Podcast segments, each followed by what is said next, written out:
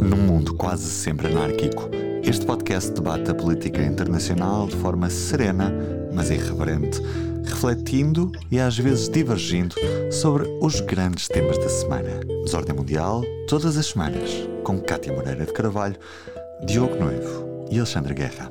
Olá, sejam bem-vindos a mais um Desordem Mundial. Esta semana eu, Alexandre Guerra, a moderar, com o Diogo Noivo. A Cátia Moreira de Carvalho não está connosco, mas cá estamos dois, Diogo. Eh, como é que estás? Olá, Alexandre. Cá estamos novamente em dupla. Exatamente. E pronto, vamos então ao nosso, à nossa primeira rúbrica, Ordem ou Desordem.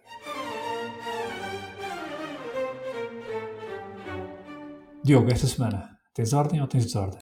Olha, esta semana tenho desordem para voltar a um tema que já é recorrente aqui no Desordem Mundial, que tem a ver com as relações eh, Espanha-Marrocos. É um tema do qual já falámos em vários programas, eh, não vou repetir tudo.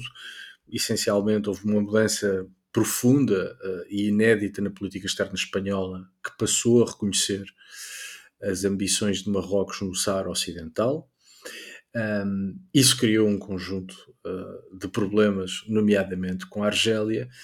Temos falado, insisto, disto e de vários episódios, nomeadamente uma ministra dos Negócios Estrangeiros espanhola que terá sido demitida a pedido de Marrocos, o que seria outra coisa inédita.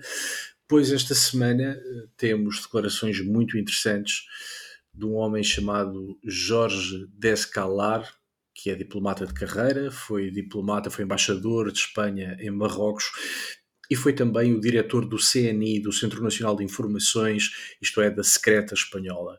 Eh, Jorge Descalar faz umas declarações bastante duras uh, em relação à alteração da política externa espanhola, uh, não vê qualquer vantagem, e eu confesso que partilho dessa opinião, não vejo qualquer vantagem que Espanha reconheça as pretensões de Marrocos no Saara Ocidental. Diz ele que sim, é verdade, tivemos uma redução da imigração ilegal, o que mostra outra coisa que já dissemos aqui várias vezes é que Marrocos usa a imigração ilegal como uma forma de pressão, para não dizer chantagem, sobre Espanha e, através de Espanha, sobre uh, o conjunto das instituições europeias. Descalar vem dizer também que uh, o problema criado com a Argélia fez com que houvesse uma quebra seríssima, na ordem dos 85% das exportações espanholas para a Argélia. Aliás, tem uma frase que é na Argélia não se vende nada que diga Made in Spain. Um, e alerta também uh, Pedro Sánchez e, e, os membros do governo uh, para o seguinte: se alguém acha que esta simpatia sem precedentes para com as ambições de Marrocos vai refriar as, uh, pretensões soberanistas de Marrocos sobre os territórios de Ceuta e está muito enganado. Uh, outra ideia que também me parece bastante acertada. Uh, e, portanto, esta novela que começou já há algum tempo, uh, das relações entre Madrid e Rabat e de uma mudança absoluta na política externa espanhola para o norte da África, tem agora mais este episódio de alguém com muito peso na carreira diplomática, um homem muito experimentado, foi embaixador em Marrocos, foi diretor uh, da secreta espanhola e num momento especialmente tenso, que foi o dos atentados de 11 de março uh, em Madrid, uh, a dizer de forma, aliás, pouco diplomática, não teve grande cuidado com a linguagem, a fazer uma crítica duríssima ao governo espanhol e esta mudança de linha. E, portanto, desordem, porque quando chegamos a um ponto em que um homem como Jorge Descalar uh, vem a público fazer críticas nestes termos, é porque, de facto, como aqui sempre dissemos, se trata de um erro e de um erro grave. E dizes bem, é uma novela que tu, aliás, tens aqui contado já há bastante tempo, nas relações entre Espanha e Marrocos, e que provavelmente até poderá ter desenvolvimentos interessantes com as eleições que se aproximam em Espanha, não é? Portanto, Talvez não é tema de campanha, evidentemente não é tema de campanha, mas havendo uma alteração de poder em Espanha, deixando de estar os socialistas no governo e passando a estar o PP, estou convencido que muito provavelmente haverá uma alteração. Agora, vai ser difícil fazer marcha atrás, porque uma ah. marcha atrás clara vai suscitar a ira de Marrocos e, portanto, Sánchez colocou Espanha. Um, numa situação muito, muito delicada, com um parceiro fundamental, uh, Marrocos, que é essencial para o combate à imigração ilegal, é essencial para o combate ao narcotráfico, é essencial para o combate ao terrorismo, um, e portanto Espanha está num, num caminho muito, muito apertado, do qual é difícil sair. Sim, exatamente. E pronto, eu vou também ao meu tema, eu vou trazer desordem e vou falar sobre a questão da Ucrânia, os ouvintes da Ucrânia, mais concretamente na questão da Rússia. Os ouvintes nessa altura. Sim, desta vez foi na Rússia. Foi na Rússia, disseram estar a questionar se então, mas este não é o tema principal do Desordem Mundial desta semana. Não, não é o tema principal.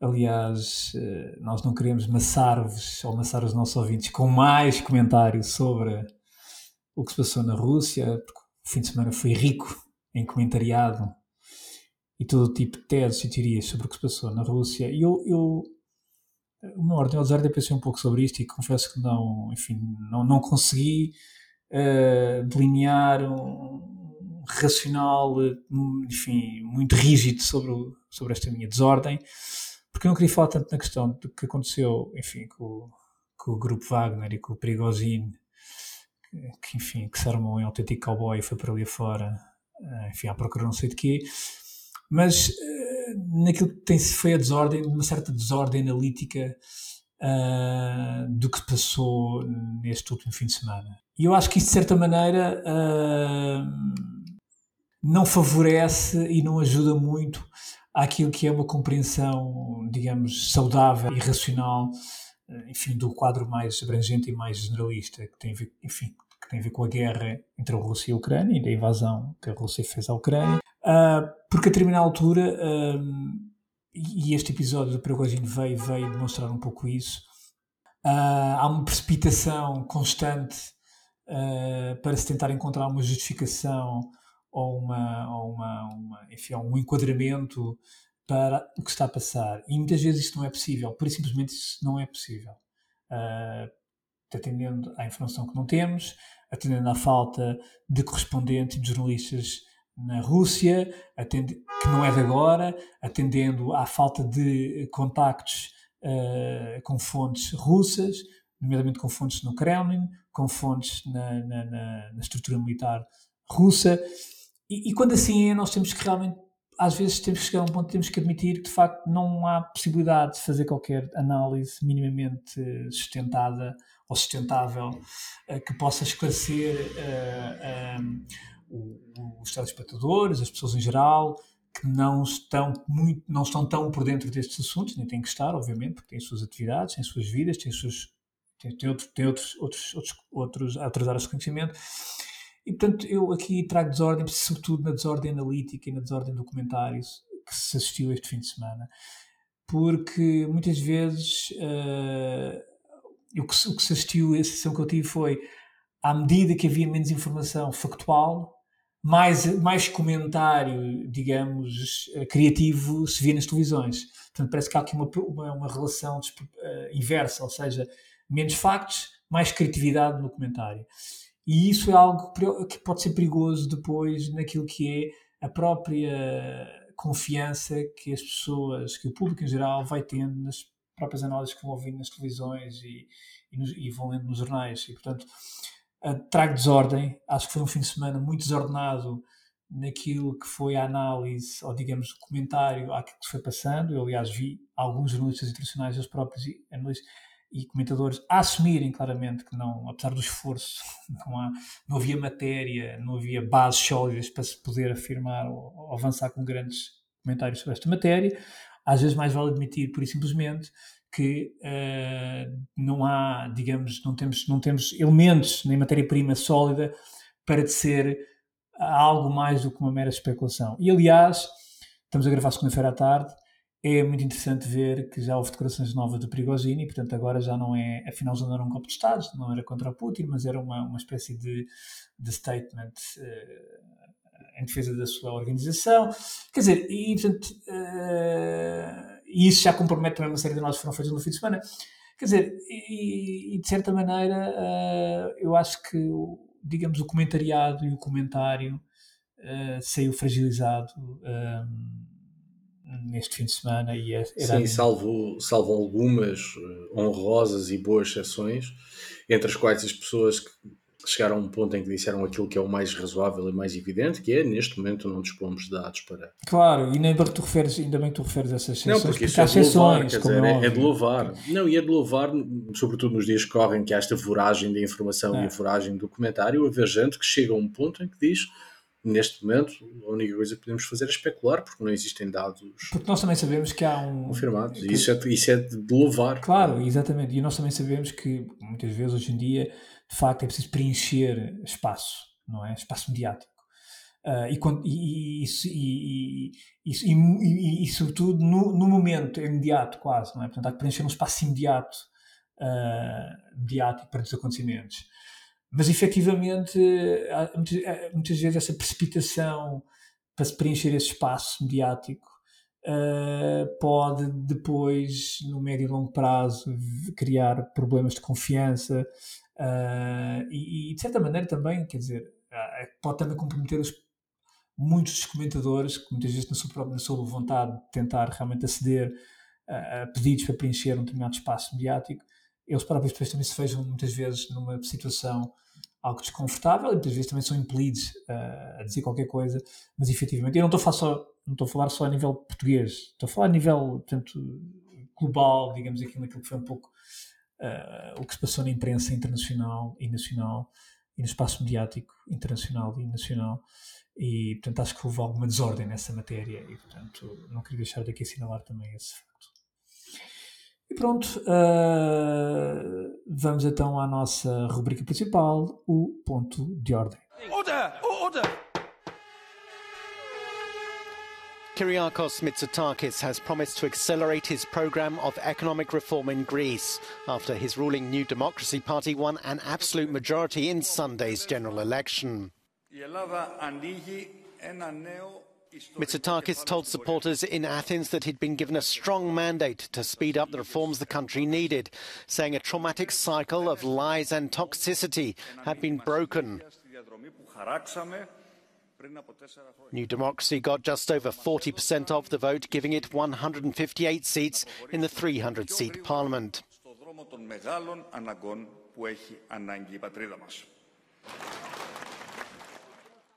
Ponto de ordem: eleições na Grécia. Vamos ao sul. Vamos ao sul da Europa. Houve eleições legislativas na Grécia, as segundas uh, em pouco espaço de tempo, ano? este ano, Sim. em pouco espaço de tempo.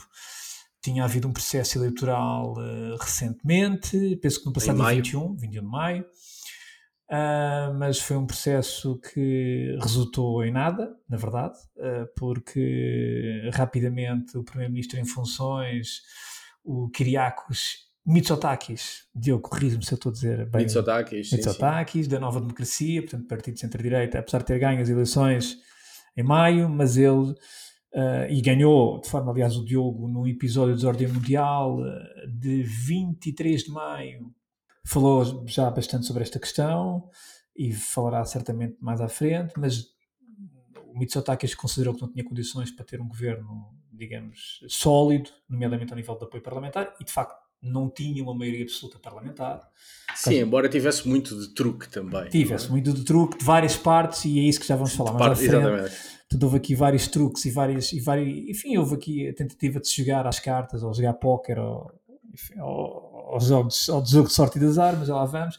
E, efetivamente, marcaram-se novas eleições e uh, vamos falar aqui um bocadinho sobre isso, mas a, a verdade é que voltaram a dar um resultado avassalador para o Partido para a Nova Democracia, do Kyriakos Mitsotakis, mas desta vez com uma maioria absoluta, e sobretudo por causa da, da introdução de, de, enfim, de bónus no sistema eleitoral que dá mais tempo. Esse era um dos truques. Esse era um dos truques, exatamente.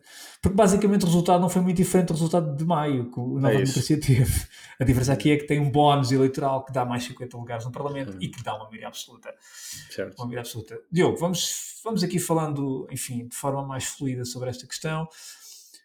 Houve, foram, quer dizer, houve aqui um jogo, como tu dizes, truques, uh, não foi só da Nova Democracia, mas também houve do, do Siriza. Sim, toda a gente jogou. Toda a gente o Siriza jogou e, e, e, perdeu, não é? Já, já perdeu tinha, pela segunda vez. Exatamente, já tinha perdido. Queres falar um bocadinho sobre isso? Portanto, eu já agora só para falar aqui dos resultados, uh, portanto, o Nova Democracia teve 40,5% dos votos, portanto, um resultado muito próximo do que teve em maio, mas desta vez este resultado deu 158 lugares no Parlamento de 300, precisamente uma maioria absoluta por causa dos bónus.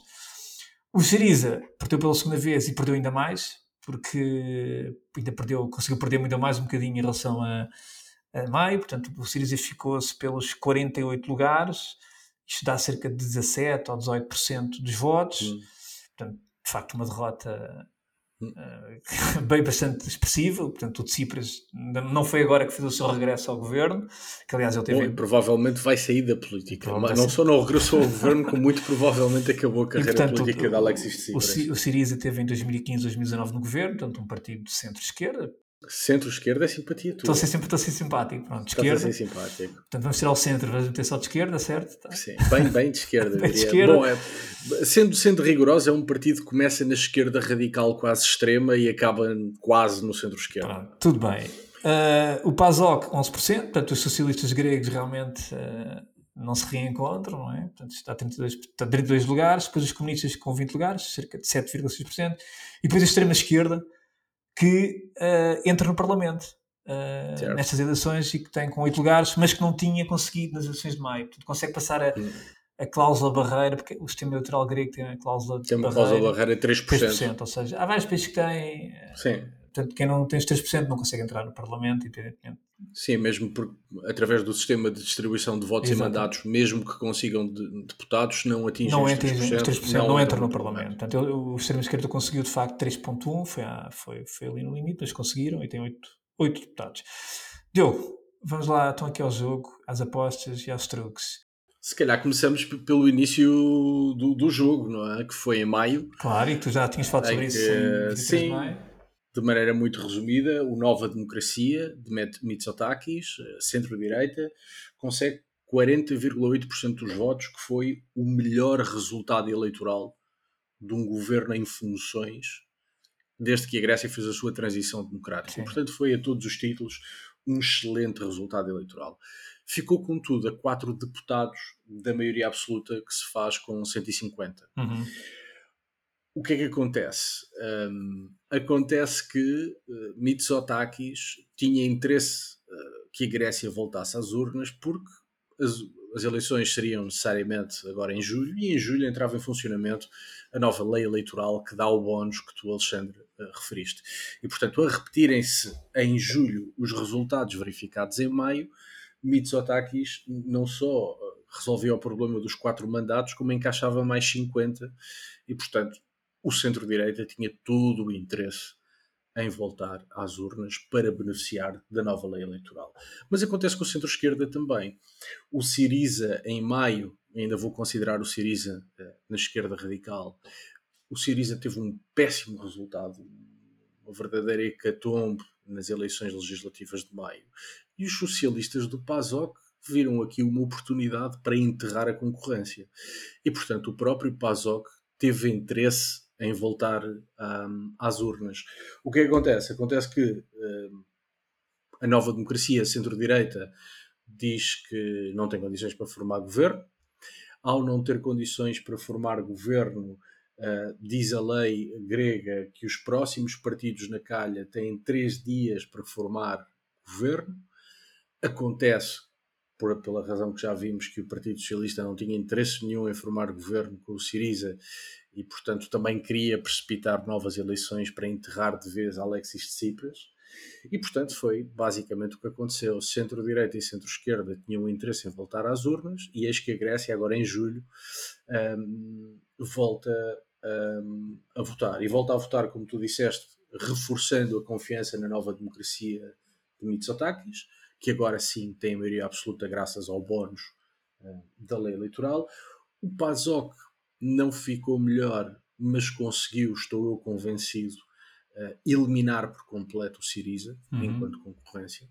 E, portanto, parece-me que o objetivo principal dos socialistas gregos foi atingido. Não cresceram, uh, não aumentaram a sua representação no Parlamento, mas criaram. Ainda estão vivos. Sim, mas acho que puseram, puseram em marcha uh, as cerimónias fúnebres do Siriza, uh, que acabou. e, e Alexis Tsipras muito provavelmente vai ter que se dedicar a outra área de atividade, porque depois disto vai ser, vai ser difícil. Um, e, e, portanto, as coisas correram tal como eram esperadas pelo centro-direita e ah. pelo centro-esquerda. E tu falavas, Diogo, numa vitória do centro-direita, ou pelo menos centro-direita uh, correu bem o jogo, mas quer dizer, mas a, é, efetivamente correu muito bem, mas eh, não só para o centro-direita, mas para a direita radical e eventualmente extrema-direita, porque se formos a ver a composição do novo Sim. Parlamento, uh, este é um fenómeno interessante, é que os, os, os, parlamentos, não só aqui na Grécia, mas parece que está, quer dizer, as, as, as, forças radicais e extremistas estão a crescer nos parlamentos. E, e se nós formos a ver uh, nestas eleições, há uma entrada de três partidos, pelo menos, uh, quer dizer, pelo menos dois deles, da direita radical, que é a solução grega, uh, e, os espartanos. e os espartanos. Portanto, a solução grega tem, ser, tem, tem, tem 12 lugares, exatamente. Os espartanos, digamos. E os espartanos, 13. 13, e é, digamos, um partido. 4,7% dos votos que, que, enfim, que deriva da, da, da, Aurora Dourada, não é? Portanto, aliás, certo. o seu fundador era porta-voz da Aurora É basicamente uma barriga de aluguer da Aurora Dourada que, enquanto partido, teve um conjunto de problemas e, portanto, os espartanos são, ah, em grande medida, a Aurora Dourada com, com outra cara. Claro, e depois temos aqui um portanto, partido... aí eu não vejo, para ser franco, não vejo grande novidade. Mas, porque é a mesma coisa com outro nome. Claro, mas depois temos outro partido que é um partido conservador religioso, que também conseguiu 10 lugares portanto, um, um partido religioso conservador, enfim, obviamente aceito no cristianismo ortodoxo. Pró-russo, um partido pró-russo, pró e, e, também. O que na Grécia é relevante. E o Solução Grega também é um partido que terá simpatias também, digamos, uh, russas, quer dizer, pró-russas, e portanto, certo. nós estamos a falar aqui de, com este grupo de três, de, de três partidos, de, enfim, quer dizer, de 20, 20, 35 deputados, não é? Portanto, partidos, uhum. enfim, mais, mais, mais à direita e, e isto também levanta questões, não é? Portanto, que é, que é, é as escolhas que o eleitorado está a fazer para franjas e também a extrema-esquerda também teve, já aqui falámos, teve oito lugares. Portanto, isto é um fenómeno que começa a, a ser uma constante nos países europeus, não é? Portanto, Sim, de facto há os eleitores eh, na Grécia, em Itália, na Suécia, na Finlândia, eh, na Áustria, em vários países, em Espanha, em vários países europeus, encontram razões para votar quer na direita radical, quer na esquerda radical. No caso grego, confesso que não encontro grandes razões para alarme, porque os, os espartanos, que serão na direita radical Sim. o partido mais expressivo, em grande medida não tem, não tem muita novidade. Um, e depois creio que, que, existem aqui condições únicas para Mitsotakis e para o centro-direita. Um, como, como dissemos, nas eleições de maio foi enfim, um momento em que um partido no governo melhores resultados conseguiu obter uh, na história da democracia uhum. uh, grega e, e agora, ao reforçar com maioria absoluta a agenda reformista da nova democracia, tem condições únicas para ser implementada. Sim. Quer dizer, não há desculpas agora para que a nova democracia não faça as reformas a que se propõe fazer, nomeadamente na justiça e no Serviço Nacional de Saúde, Saúde exatamente. que são duas áreas onde a Grécia compara bastante mal uh, com o resto dos países da União Europeia. E estou convencido que se a nova democracia for capaz de atender àquilo que são anseios legítimos de uma parte importante do eleitorado, sobretudo resolvendo problemas uhum. tangíveis e pondo a funcionar aquilo que não funciona, e existem condições diria quase únicas na história democrática da Grécia, para que isso seja feito agora.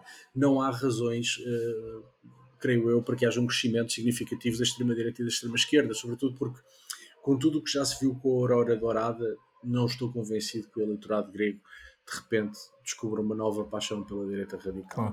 E depois o que aconteceu com o Siriza, que foi um fracasso absoluto na governação.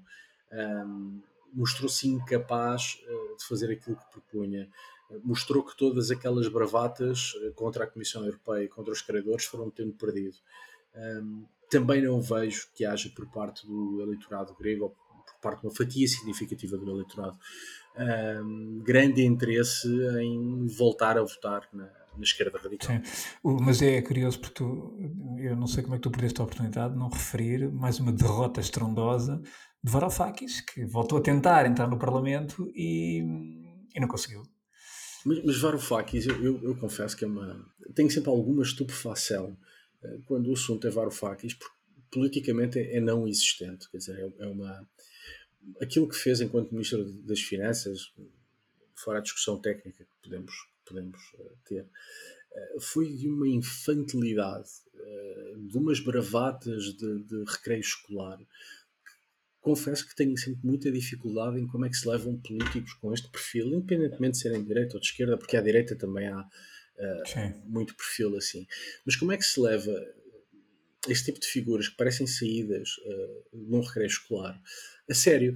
E, e portanto, criou-se um grande elan, uma grande, uma grande aura à volta de Varoufakis que não existe. Não existe do ponto de vista político, não existe do ponto de vista eleitoral, uh, existirá para alguma imprensa, mas quer dizer, mas não. não mas olha que ninguém, cá Portugal, ninguém o, o recreio devidamente medicado uh, leva Varoufakis a Mas eu recordo-me que cá em Portugal o recreio onde estava o Varoufakis, estava, o Varoufakis estava acompanhado, enfim, digamos, de muitos, muito, muitas crianças, direi assim, os, os recreios normalmente são para crianças, não é?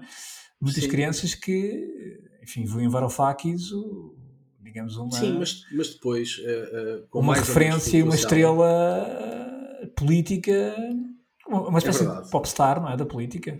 E, e, foi uma popstar para alguma esquerda portuguesa, foi uma popstar para alguma esquerda espanhola, foi uma popstar para aquilo que sobra da esquerda radical italiana, que praticamente já não mas existe. Tudo, tudo, tudo muito infantilizado, não é? Uma coisa. É, mas, mas, mas Alexandre, o que acontece é que depois uh, uh, esses adeptos de Varoufakis vão a, a eleições nos, nos, respectivos países e também não valem grande coisa. Uh, e portanto eu acho que o, o eleitorado, os eleitorados, são extraordinariamente sensatos e acabam sempre por ter uma visão correta das coisas. Nós podemos gostar mais ou menos, mas têm sempre razões atendíveis para votar como votam. E o que é facto é que Varoufakis não existe, quer dizer, politicamente não existe.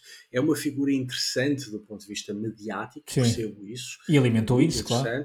Não, e, e, tem uma boa imagem, uh, uh, tem, tem carisma, tem um lado sedutor, Obrigado. fala eu, bem. Eu sabes que essas palavras que estás a dizer, eu, eu, eu estou, estou Achas aqui, que a calvície, estão aqui a soar bastante bem, estão aqui partilhas com o Tendo em conta a minha, a, a minha condição eu acho capilar, que sendo muito semelhante ao de Varoufakis. Só por aí não irá. Não, mas, mas reconheço-lhe que tem um conjunto de características que fazem dele uma pessoa muito interessante do ponto de vista sim, sim, claro. A verdade é que do ponto de vista político não existe. Claro. Nem nunca existiu. E, portanto, nas eleições de maio teve um resultado vergonhoso, agora voltou a ter um resultado vergonhoso, Sim. o que se demonstra aquilo que sempre foi evidente. Claro. Varoufakis é uma não existência. Claro. E depois há aqui uma questão que é, quer dizer, que é que tu falavas no leitor, o leitor é muito pragmático nestas matérias, e a verdade é que a Grécia nos últimos dois anos tem conseguido recuperar, não é? Muito também por causa do turismo, pós-Covid, Uh, ou seja, tem havido uma prestação económica bastante interessante e, e animadora. Uh, o próprio Primeiro-Ministro já, já disse que não, não faz milagres, mas uh, já, já anunciou que pretende aumentar o salário mínimo para 950 euros, que é algo bastante arrojado, não é? Sim, mas também temos que ver que a economia grega está a crescer, é que está é das economias europeias que melhor está a reagir no pós-Covid há uma confiança dos credores na Grécia que já não se via Sim. desde antes da crise financeira. Isto deve-se, em grande medida, ao trabalho uh, feito pela nova democracia e, portanto, acho que esse tipo de, de medidas uh, de expansionismo orçamental um, estão também alicerçadas na confiança que existe hoje um, face à confiança na, na, economia. Sim, porque o próprio, o próprio Primeiro-Ministro, o Mitsotakis, ele próprio também quer baixar impostos. É que o, que faz sentido. Agora acho que o Mitsotakis devia estar mais preocupado em cobrar impostos, que é uma coisa que na Grécia sim, é uma... Uh, não é. Há uma, sim, há uma componente de ou seja, a, a Grécia tem uma particularidade que tem uma parte da economia completamente paralela, não é? Portanto, sim, e que não, não é feito qualquer sim, esforço uh, para que haja o um mínimo de, de, de, eficácia por parte da, enfim, da, da entidade tributária uh, grega. Algumas coisas foram feitas na época do resgate internacional, mas perdeu-se muito tempo graças à ação do Siriza. Um, Mitsotakis agora terá que agir também nesse plano, porque de facto o problema da Grécia é de um mau funcionamento do Estado na saúde, na, na fazenda pública, uh, nos transportes públicos, etc. E isso também vem da, da, da escassa capacidade do Estado para uh, recolher impostos de maneira eficaz. Mas, como te dizia, tendo capacidade de resolver alguns problemas tangíveis, eu não vejo grande preocupação nem na direita radical nem na esquerda uhum. radical. Aliás, porque se olhares para estes partidos, quer à direita, quer à esquerda, superaram por pouco a cláusula dos 3%. Sim, sim. Estão todos nos 4 não, e tal por cento, 3%. Sim, 4 3... e tal, 13 e qualquer coisa, e portanto são partidos que entram uh, no Parlamento. Mas os, os espartanos têm uma. uma expressão por sim, negra. Mas os espartanos têm uma coisa interessante que é, uh, e corrijo-me se eu estou errado, eles não concorreram às eleições de maio. Ou seja, é uma. Certo. Pronto, eles, é uma, é, eles foram formalmente criados eh, há pouco tempo e, e participaram nestas eleições e, portanto, e foram eleitos porque eles efetivamente não, não participaram nas, nas eleições de maio um, e portanto agora entram diretamente ao Parlamento com 13, 13 mas, mas, está nas mãos está nas mãos da nova democracia um, fechar o espaço ao crescimento desse, desse Sim, e aliás, o que nós vemos nesses partidos de direita radical em Espanha eh, e noutros sítios, é que eles crescem por inépcia do centro. Sim. O Mitsotakis, ele, quando foi recebido agora, esta segunda-feira, pela, pela, pela presidente grega, portanto, para dar posse, uh, e ele, ele, ele assumiu que há uma fragmentação grande do, Parlamento uh, e até admitiu que pode haver, estes primeiros tempos podem haver, pode haver alguma turbulência, mas que efetivamente que a Grécia é um, enfim, é um país que tem um sistema político sólido, minimamente sólido, e portanto resistirá bem a essa turbulência muito resultante daquilo que é a fragmentação do Parlamento. Sim. Sobretudo em termos de números de partidos e não tanto. Enfim. A fragmentação existe, é inegável que existe, mas também percebo as declarações de Mitsotakis no sentido de aliviar a pressão e dizer tenho maioria absoluta, claro. toda a gente vai esperar uh, que eu resolva tudo um Aliás, porque tenho maioria absoluta claro. e atenção porque o Parlamento uh, tem uma configuração especial. Agora, bem vistas as coisas, tem maioria absoluta. Não, e isso condições... é um, claro, e repara, e tem uma maioria absoluta uh, sem qualquer tipo de coligação. Aliás, neste momento a situação claro. grega é uma situação até bastante ímpar naquilo singular, que é sim. singular a nível europeu. Uh, e... Também são singulares os lobbies e a burocracia que Mitsotakis vai encontrar pela frente. Claro. Portanto, qualquer reforma na Grécia, a Grécia é quase tão irreformável como França, Sim. mas em, em mal. Uh, porque França, apesar de tudo, ainda funciona e a Grécia, há, há áreas do, do, Estado grego que de facto não funcionam. Um, e, e, portanto, o Mitsotakis vai encontrar um, um conjunto de poderes enquistados que não vão permitir grandes reformas. Mas era importante que Mitsotakis também percebesse o que aconteceu ao PASOK, um, que era um dos grandes partidos da Grécia, que mirrou e que tem agora a esperança de crescer com o desaparecimento ou quase desaparecimento do, do Siriza. Que se a nova democracia não for capaz, muito provavelmente estes partidos das franjas vão ter espaço para crescer. Uhum. Porque é essa um bocado a história que nós temos estado a ver em vários países europeus. E depois há aqui outra questão que é uh, alguns analistas, e, e pelo menos de acordo de acordo com aquilo que se vai lendo e do que se, e do que se consegue constatar, uh, parece haver uma tendência para uma viragem à direita. Uh, em alguns países, sim, nomeadamente sim. o sul da Europa, portanto, tivemos a Itália, agora temos a Grécia, a Espanha também, de certa maneira, portanto, ainda, de certa maneira, sim, ainda estamos cá para sondagens, ver. Claro. As sondagens colocam o Partido Popular em primeiro lugar, portanto, supostamente será o partido mas de certa mais maneira, votado em Espanha, mas eu ainda não estou convencido que claro, vai haver um governo claro. de direita. Mas pronto, tendo em conta as últimas eleições, há aqui pelo menos uma, uma, uma, tendência por parte do eleitorado. Sim, há uma viragem à direita. No sul da Europa, há uma viragem à direita. O que, o que, também levanta questões, por exemplo, interessantes para Portugal. Ou seja. Sim, mas essa é a eterna discussão que se, se esta história das marés ou dos ciclos são mesmo assim, não é? Lá, lá por sul da Europa virar à direita quer dizer que Portugal vai virar à direita? Não sei se vai Claro, claro, claro, tenho, claro, claro. Não tenho. Mesmo dentro de um país, a conversa em Espanha é nas eleições autonómicas e regionais de maio ganhou a direita. E, portanto, nas legislativas vai haver um governo de direita. Não sei se vai haver um governo de direita. Para mim não é nada claro que vá haver um governo direito em Espanha. Um, agora, é um facto, o sul da Europa está a virar à direita e há razões para isso. Pois, exatamente, a questão é que há razões para isso, efetivamente. O, o, li uma análise no Guardian precisamente sobre isso, que o parlamento, este parlamento grego, como há pouco citavas, é o mais conservador desde a transição democrática desde, em 74, desde 74, portanto é um, é um, é um enfim, uh, e é como tu dizes, há razões para isso, uh, e de certa maneira aqui o centro-direita da nova democracia vem também asfixiar um pouco aquilo que são o surgimento desses partidos extremistas e, portanto... Uh... Mas, mas na Grécia verifica-se aquele movimento pendular, que há quem diga que é uma lei universal, não sei se é uma lei universal, mas a verdade é que se verifica muitas vezes, que é, depois de um período de radicalismo à esquerda, uhum. Eh, de completo desrespeito pelas instituições, achando que um, criticar e, e gritar e incendiar as ruas é suficiente para alterar o mundo um, há uma retração conservadora, não é? Depois de se experimentar o radicalismo anti-institucional, anti-estruturas eh, formais do Estado, uh, depois de se experimentar tudo isso e perceber que não leva a lado nenhum, há uma espécie de retração conservadora. Não é a primeira vez que isto acontece. Pois, pois claro, há uma ação e depois há uma reação, exatamente. Um, sim, no caso português é diferente, porque apesar de tudo, a, a nossa ação nunca é uma ação tão disruptiva. Uh, que, como por exemplo acontece na Grécia, que depois leva a uma reação certo. também tão conservadora, não é? Portanto, por isso é que Portugal vai sempre certo. também tendo um sistema, quer dizer, e, e Portugal, da política. É, comparando Portugal com a Espanha e com a Grécia, há uma diferença importante: é que a esquerda radical em Portugal não entrou no governo. Apoiou o governo, influenciou claro. Eh, decisões do governo, uh, uh, esteve próximo do poder, influenciou o poder, mas para todos os efeitos não esteve no governo esteve no governo na Grécia e esteve no governo. Em, porque eventualmente esse ponto que tu tocas é interessante, porque eventualmente se a esquerda radical em Portugal tivesse integrado o governo, provavelmente até poderia ter provocado posteriormente uma reação mais, digamos, conservadora em eleições futuras, não é? Portanto, é, a história virtual é sempre difícil de fazer, claro. não é? A gente concluir sobre aquilo que, que aconteceria se tivesse claro, acontecido claro. outra coisa.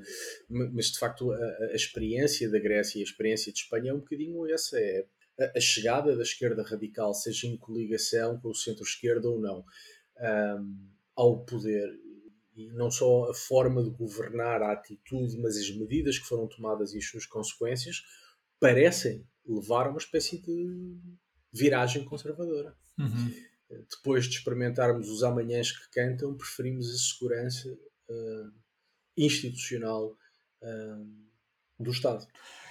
E pronto, e de facto, com o sul da Europa cada vez mais à direita, mas neste canto continua um país uh, ainda muito marcado pela esquerda, e segundo o nosso Primeiro-Ministro, está cá para durar, portanto, Bruxelas e Europa. Sim, esta semana foi interessantíssima, porque tivemos notícias a dizer não, pode contar com, não vai contar com ele, seguramente. Para depois António Costa aparecer com elevadíssimo sentido de Estado e amor à pátria a dizer não, não abandono. Parece quase uma estratégia de comunicação. Parece. quase.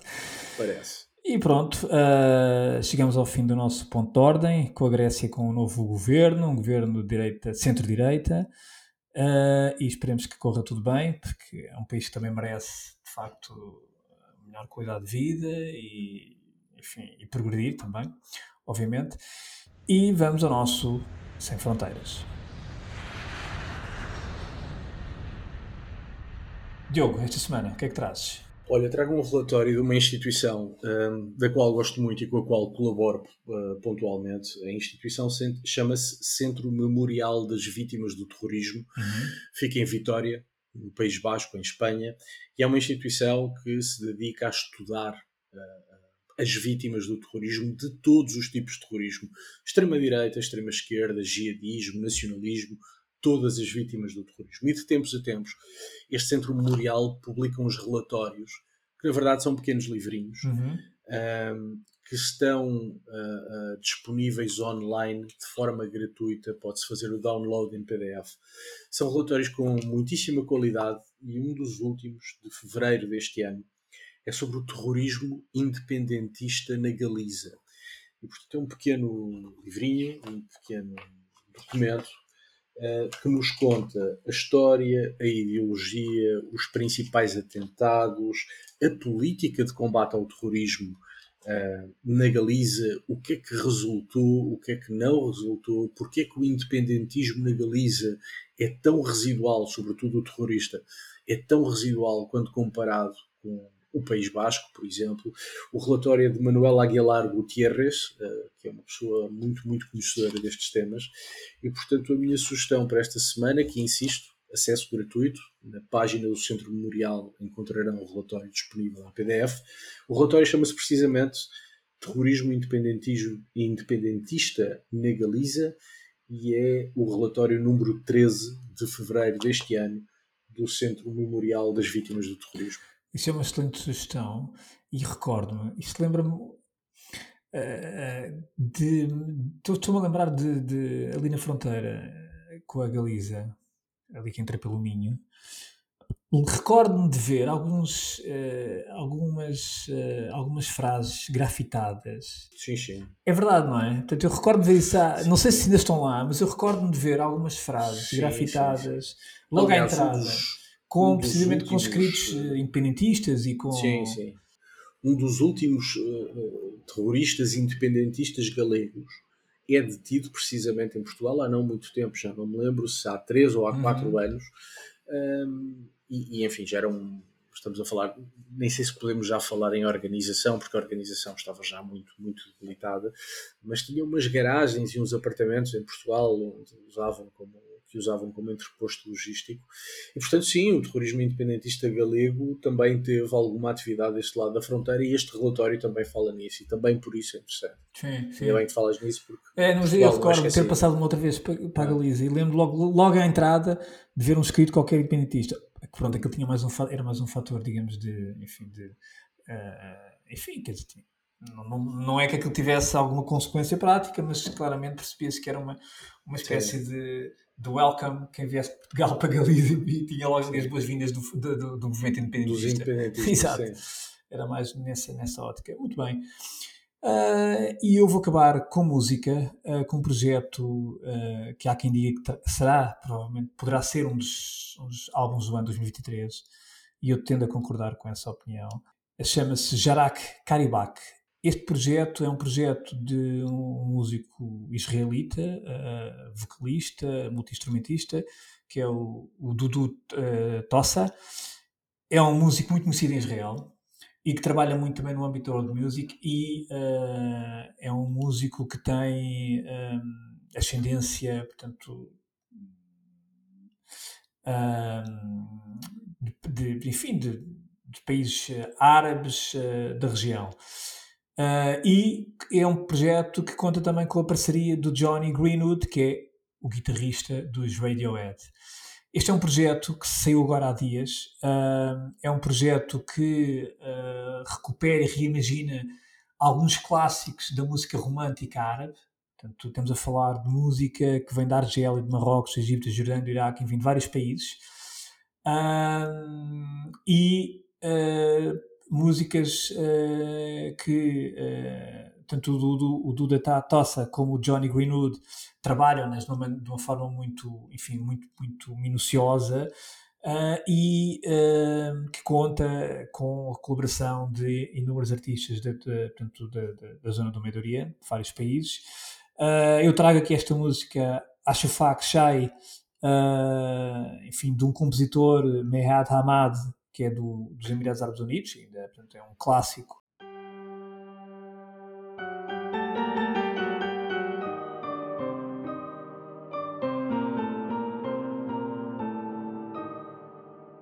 E o Med Hamad é um, é um, artista muito conhecido, já mais velho, mas muito conhecido nos Emirados Árabes Unidos. E esta, esta música que já estamos a ouvir é interpretada por, uma, por, por, um, por um, um cantor libanês, o Rashid Al-Najjar.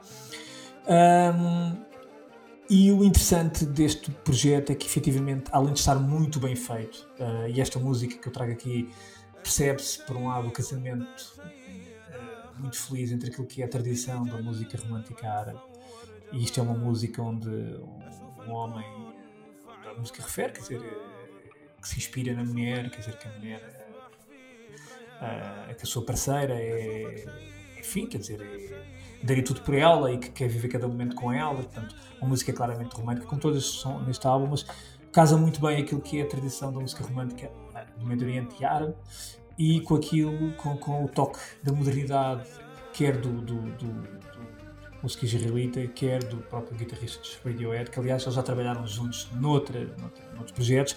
O, a ligação do, do guitarrista dos Radiohead agora, ele é casado com uma israelita e que por sua vez a mulher dele israelita tem ascendência uh, de familiares portanto, da zona do Médio Oriente uh, e árabes. Portanto, e isso também cria aqui uma sensibilidade acrescida para este trabalho, que é um trabalho de facto magnífico, uh, muito bem feito e é uma redescoberta para, enfim, de algumas músicas standards, algumas com, dos anos 50, outros anos 40, standards da música romântica árabe e do Médio Oriente. Uh, e, e, de facto, Jará Karabik quer dizer, Caribá quer dizer o teu vizinho é teu amigo há aqui também uma, uma mensagem subliminar política e, e social e cultural. E um, é um álbum de facto que eu, que eu recomendo e este acho o fac cheio, portanto acho que é uma bela maneira de, de terminarmos o, o Ordem Mundial desta semana, portanto com, com, enfim, no fundo com uma mensagem que é para nos darmos todos bem, quer dizer, a nossa vizinhança fundamental, vizinhança, seja aquela vizinhança de rua como a vizinhança de países ou de regiões e, portanto, nada melhor do que terminarmos com este, esta música Ashifak Shai do álbum Jarak Karibak. E, e pronto. E para a semana cá estamos. E para a semana cá estamos para mais um episódio da Ordem Mundial. Portanto, beijinhos e abraços. Até para a semana.